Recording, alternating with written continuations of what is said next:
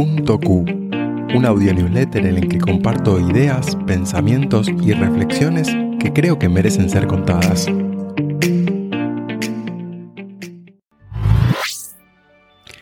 El experimento de Milgram.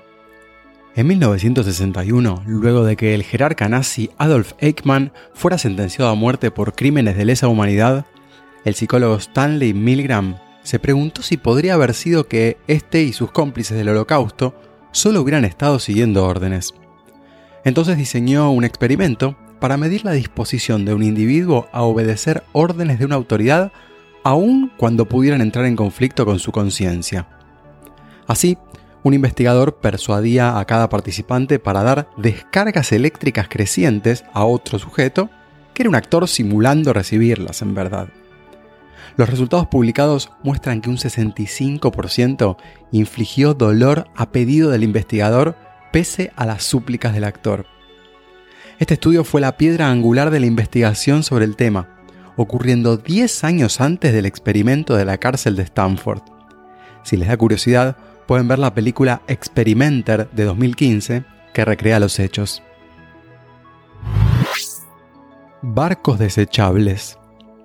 Aunque ya no existen como tales, los barcos desechables tuvieron su época de esplendor y se usaban solo en un viaje. En el destino final, la embarcación se desarmaba para la venta o reutilización de materiales. Hasta fines del siglo XIX eran de uso común para navegar río abajo en Europa Central, aunque los hubo también de agua salada.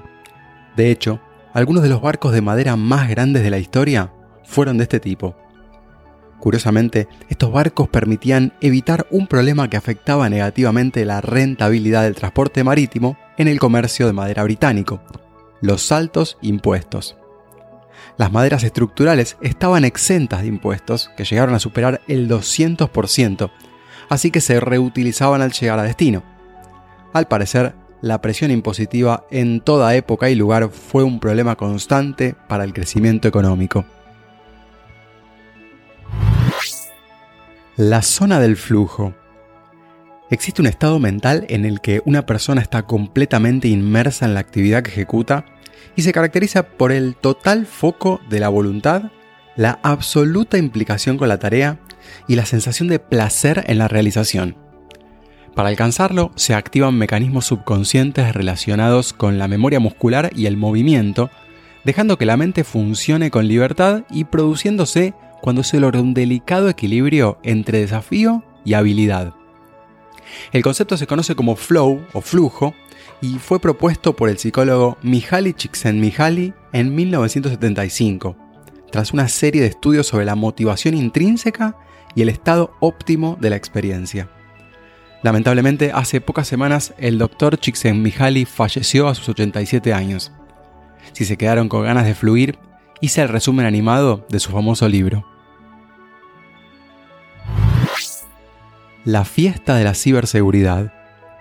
Desde el año 2007 existe un punto de encuentro para la comunidad de ciberseguridad, en forma de evento anual que sus creadores dieron en llamar Eco Party, que convoca profesionales, estudiantes y entusiastas del tema y cuenta con oradores de todo el mundo.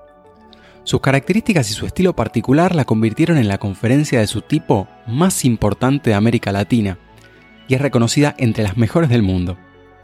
En su última edición presencial de 2019 tuvo más de 2.000 asistentes. En 2020 migró a modalidad virtual por obvias razones y esta semana se celebró la edición 2021. Por cierto, esta vuelta tuve el honor de participar una vez más como orador para presentar el proyecto Hackademy, que es la iniciativa educativa de la organización y que me tiene como director. Eso sí, la expectativa para la vuelta al presencial de 2022 es tan grande que va a requerir de mucha creatividad. Si crees que a alguien más le podría interesar escuchar este audio newsletter, compartíselo. Y si querés suscribirte a la versión escrita por email, te dejo el link en la descripción. Hasta la próxima.